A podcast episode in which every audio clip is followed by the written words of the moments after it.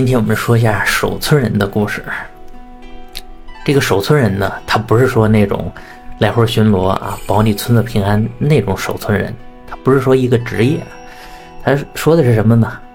说的是一类人啊。以前村子里边他有那种就说，哎，头脑不太灵光，他智力有点缺陷的啊，俗称傻子这种人啊，好像每个村子里边都有一个，嗯。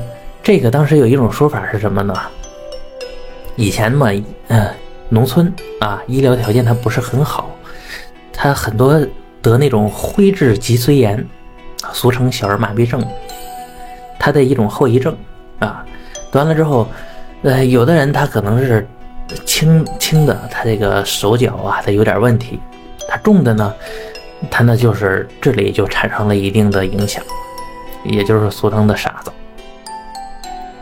那个时候医疗条件不好啊，就几乎每个村都有这样的一个患者啊，最后傻了或者怎么的。当然这是比较科学的说法，是吧？当时村子里边流传最广的是一种稍微迷信点的说法。这个说法是什么呢？就是这个傻子，他呢保佑了这一方水土啊，替村子里边的所有人把这个灾难全都挡走了。就是他以一个凡人之躯吸收了你们村子里边所有人的灾难、天灾人祸啊，哎，集中在他自己身上，他自己肯定是受不了啊。于是这个身上就产生了一些缺陷，哎，但是他以这种缺陷换取了整个村子的平安，这也就是传说中的守村嘛，守村人就这么来。还有一种呢，就是说，呃。这个守村人以前呢，前世他是一个十恶不赦的大坏蛋。他在这一辈子，他为了偿还以前的这些罪恶罪孽，于是呢，就是呃，把村里边这些好人身上的灾难全部吸收掉啊，挡掉了，用来还以前的债。当然，不管这个真真假假吧。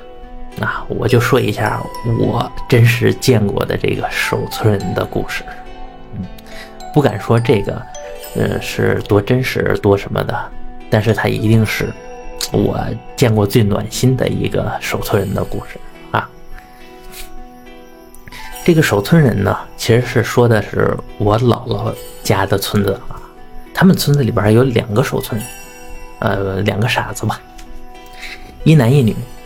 我们今天讲的是这个男守村人的故事，这女守村人我们放到以后来讲，因为这个男守村人的故事是我说的就有点暖心的这个故事，这个女守村人的故事相对来说有一点点的伤感啊，怕小伙伴们呢有点扛不住，我们以后再说。这个男守村人他名字叫小欢。欢欢乐的欢，小花儿，哎，我们就是带儿化音嘛，就这么叫小花儿。这小花儿听起来就不像一个人的名字，哎，人给猫猫狗狗取的这种就是小动物的名字，哎，又叫小花儿，对吧？这是为什么呢？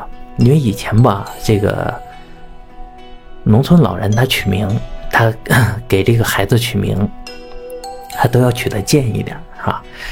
啊，怕什么呢？怕你这名字取得太好，你这人扛不住，早早的夭折了，这样哎，对小孩不好啊。他们认为把名字这取得差一点，阎王爷都不愿意来收你，是一种这个美好的寄托吧。虽然名字贱一点，但是希望你能活得久一点。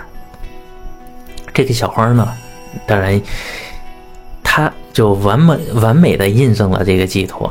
啊，我从记事起，他就四五十岁啊，活得好好的嘛，身体非常健康。嗯，他之所以就是说，嗯，你想，其实那个年代吧，很多人他有手有脚，他也不一定就说生活多如意呀，或者是多富裕什么的。但这个小花，他作为一个这个身体有残障的人，智力有残障的人，他还是。能够过得就就就就还很健康很快乐吧？这怎么回事呢？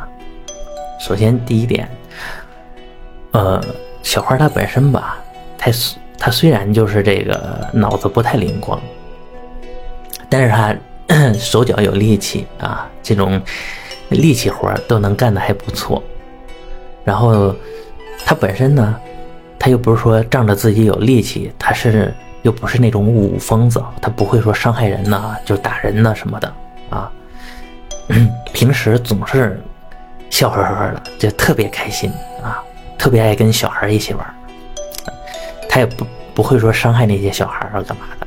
村子里边这些人吧，他其实也是非常善良的。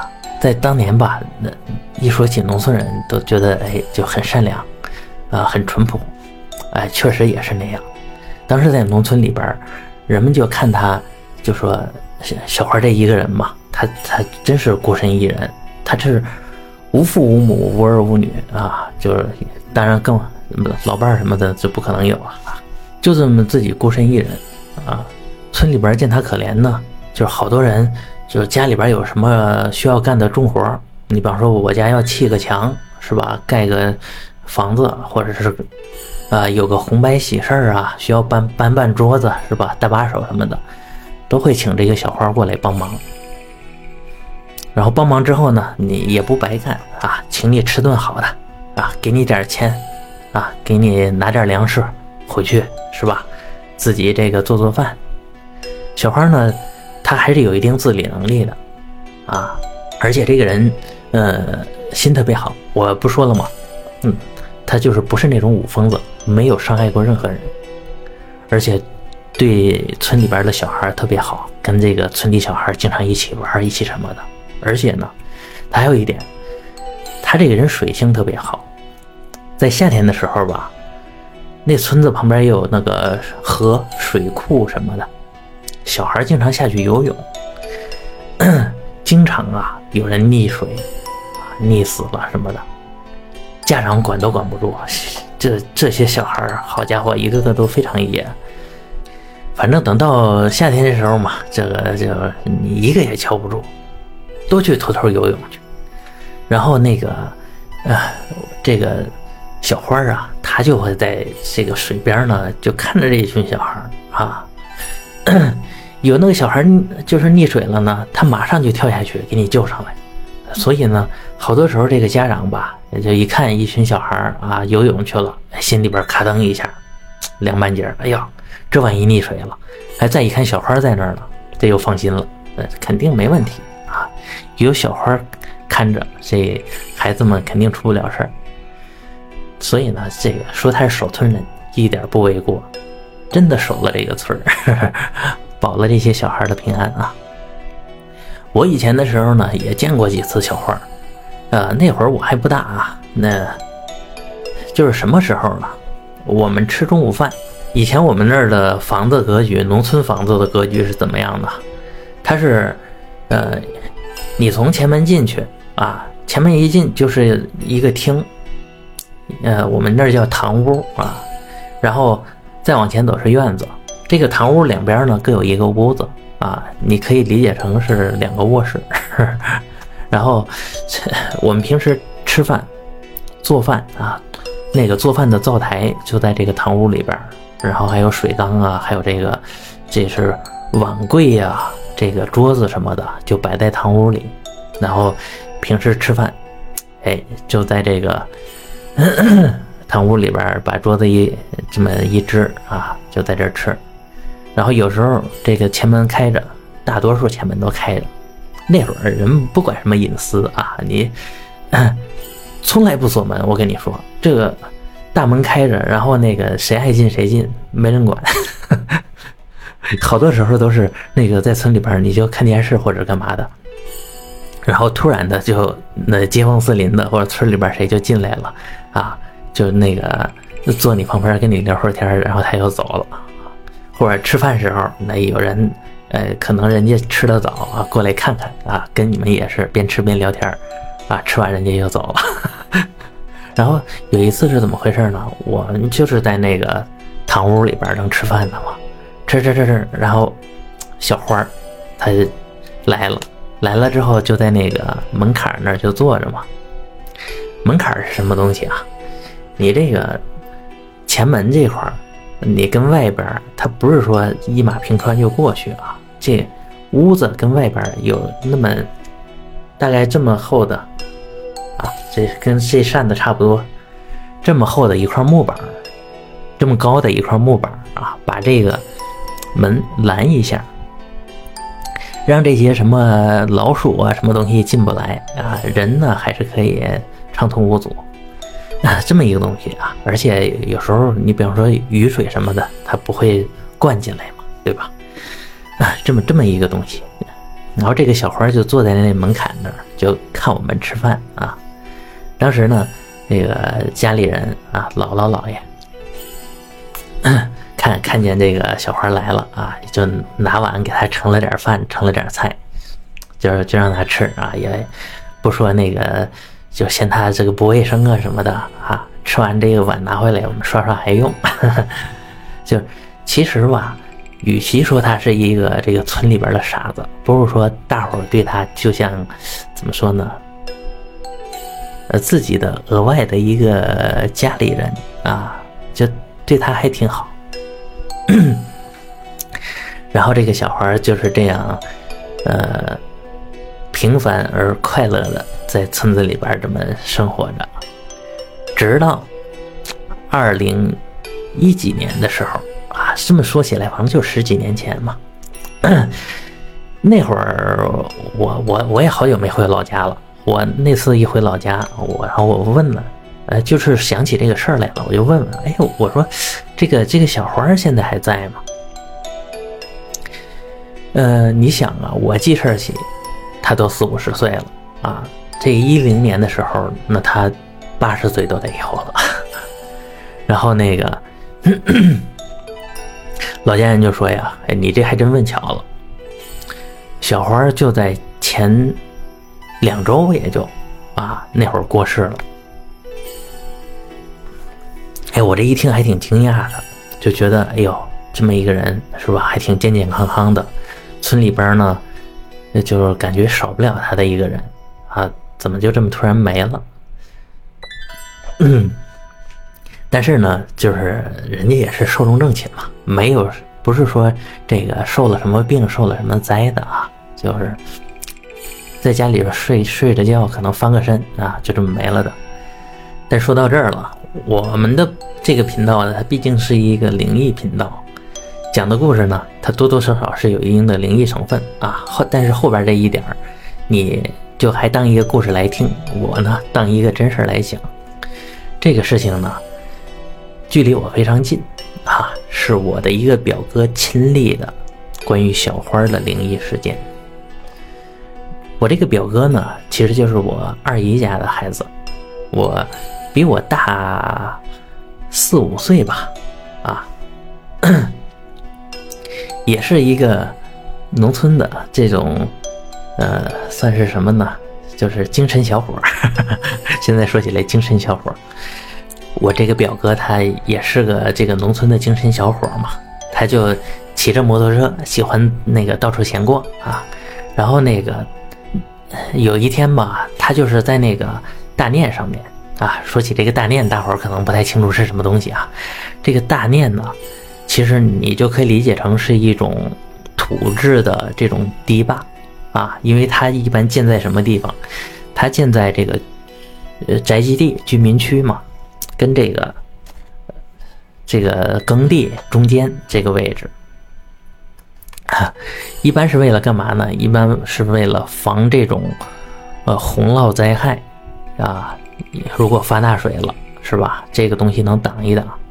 不至于这说这个居民区被淹了，然后呢，当然现在很少发生那种了啊。之前可能是发生过几次，我不太清楚，因为我从从来没有见过这种洪那么大的洪涝灾害啊。然后这个呃，在这个大念上面啊，它也有一条不那么平坦的土路吧啊，平时也能骑个摩托什么的啊，嗯，车开上去可能这个也窄了点儿。可能开不上去，但是摩托车呀、自行车啊，啊，大伙还是很喜欢在那个上面走。然后，那个他就是有一天，呃，晚上五六点钟左右吧，在那个大殿上面，他就开着摩托车，他就往家里边走。等开到一个地方的时候吧，哎，他看到有那么一个人，哎，在路边在那蹲着。他一看这个人影，他很眼熟，哎，那不就是小花吗？为什么眼熟啊？那小花这个人吧，他有一个特点，他平时不怎么打理自己啊，这个胡子头发一大把，满满哪哪都是，满脸是毛这种感觉，而且平时不怎么洗脸啊，不怎么洗澡，身上这个脏兮兮的，你一看这就小花啊，但他这个五官眉眼。也很有特点，啊，并不是说看一个很脏的人就是他，一般是认不错的。这个人很有特点，而且平时穿的衣服也就是那么一两件，大家都认识。他这个体态呢，也有一些特点，就是他喜欢这么缩着啊，这呃平时走路或者干嘛都喜欢那么待着，就不知道是怎么个情况啊？也也许就像我之前说的似的。他也是有一定的这种，比方说小儿麻痹症的一些后遗症啊，但这个我都是我自己猜的啊，这不一定做准。嗯，重要的是什么呢？就是我这个表哥一眼就认出他来了，一看小花在那儿，他在干嘛呢？他在那儿蹲着，还在笑，蹲着笑啊，当然很正常，他平时就那样。然后 我这表哥哎看了一眼，还打了个招呼，还哎小花。干嘛呢？哎，然后骑着摩托就走，扬长而去，一骑绝尘。就是往前走了没多久吧，他觉得有点不对劲。哎，他他总觉得一看这后视镜后边有什么东西跟着他啊。他这个转头一看啊，开的也不是很快，当时看到有一个人就是就。就跑得非常快啊，因因为他毕竟是骑摩托车嘛，骑摩托车，我说骑得不快，但也挺快了，那肯定比你跑得快。就看后边有一个人，就是跑得非常快，就这么紧紧的跟着他。哎呦，他一看这，一感觉有点这个吓一跳啊！你是你跑这么快干嘛？一看，哎，不还是小花儿啊？然后他觉得有点不对劲儿，毕竟吧。这人其实有这么种心态，呃，大伙儿平时都知道这个小花他不会有什么问题，啊，他，他不是个武疯子，他这个是一个善良的傻子。但是谁能保证，这他昨天没出问题，他今天是不是就出问题了？是吧？你怎么突然跑过来追我啊？是不是哪哪根弦没搭对，是吧？今天你万一这个冲上来把我推下去怎么办？当时那个大念嘛，两边它的路很窄，大念那个路很窄，这个摩托车要从两边滚下去，那也是挺受罪的一个事儿啊。我这个表哥呀，他就慢下来了，把这个车一支，他就回头对那个小花，他他就说话嘛，然后小花一看他停了，小花也停了。哎，他就不追了，就隔着他有那么六七米。然后这表哥，好，这么话刚到嘴边吧，他也不知道说什么了。那说算了，骑上摩托又走。但这时候，他回头一看，嘿，这小花又是跑那么快的追着他。他这心里边有点发毛啊。这个人能跑这么快吗？人跑不了这么快吧？而且那会儿，小花有多大了？小花已经八十左右岁了。你见过一个八十左右岁的老头能跑多快？跑的摩托车那么快，有点吓人吧？然后他就又停下，停下之后，他有点心虚呀，啊，然后就装作很愤怒的样子，就壮壮自己的胆子，在那就跟这个小花说：“小花，你干嘛呢？你跑什么跑？”然后这小花，我不说了吗？他摩托一停，小花就跟着停。然后他说出这个：“你跑什么跑？”哎，小花就是停在那儿，就看着他笑啊，也不说话。当然平时他也不怎么说话。我我是没有听到，我是没有听到过他说话啊。但是他这个人他其实会说话，只会说的不多啊，能跟人进行一个很简单的交流。然后他就不说话嘛，就在那儿就是笑着看着他。那会儿天就是已经有点黑了啊，在那儿看着这么一个人是吧？就对你那么笑，还有点吓人。这个时候吧，我这个表哥，呃，把他给唬停了，然后再次骑上摩托的时候，小花就没有跟了。他就没有跟着继续跑啊，他就在后边，就是看着他远去了，啊，就好像就这么一个小插曲。我这个表哥他回到家的时候啊，那已经吃晚饭了嘛，又见炊烟了啊，在那儿一边吃饭一边跟家里边就说起这个事儿，说：“哎呀，今天看见小花了，在那后边追我，我不知道什么事儿，是不是这个这 这小花突然的疯了还是怎么的啊？”然后家里边一听，哎，你说的这个事儿是真的还是你怎么自己编的？我这表哥一听，哦，那可不真的吗？我刚遇上的事儿，这离现在还没三十分钟呢。然后我二姨呀，就跟他说，说你要碰见这事儿，那就不对了。我为什么不对呢？小花啊。今天上午都拉走了啊！拉走了，拉走了是怎么个回事呢？小花昨天晚上啊，人就没了。然后今天呢，有人在那个呃他家门口过啊，看到这个小花，这个可能是倒在这个堂屋啊，或者是倒在这个呃这这没有，大家先放心，不是说那个死在堂屋那么惨啊。在夏天的时候呢，我们有时候是这样，呃，在这个堂屋里边铺张席子，这个席子吧，呃，它是用这个芦苇杆这个编出来的，特别凉快啊，尤其夏天的时候，那个一小风，外边有风吹着，然后躺在这个席子上，你就睡得很舒服吧。这个小花，它其实也是当时躺在这么一个席子上，然后呃。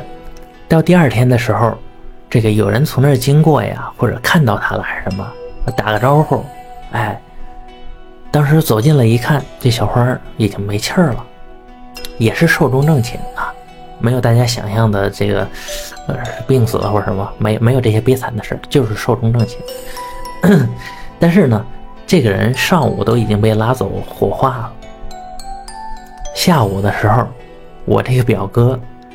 他是看到的到底是什么啊？有点细思极恐，但是也没有什么特别极恐的。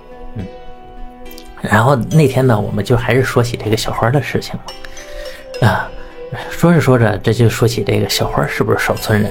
那小花当然是守村人。然后我呢，当时跟村长啊，这也都是老乡嘛，一这这一起说说话啊，聊聊天，吃吃饭什么的。我就问村长，我说：“我说村长啊，你这个守村人这事儿是真的还是假的呀？就还是迷信呢，还是科学呀？”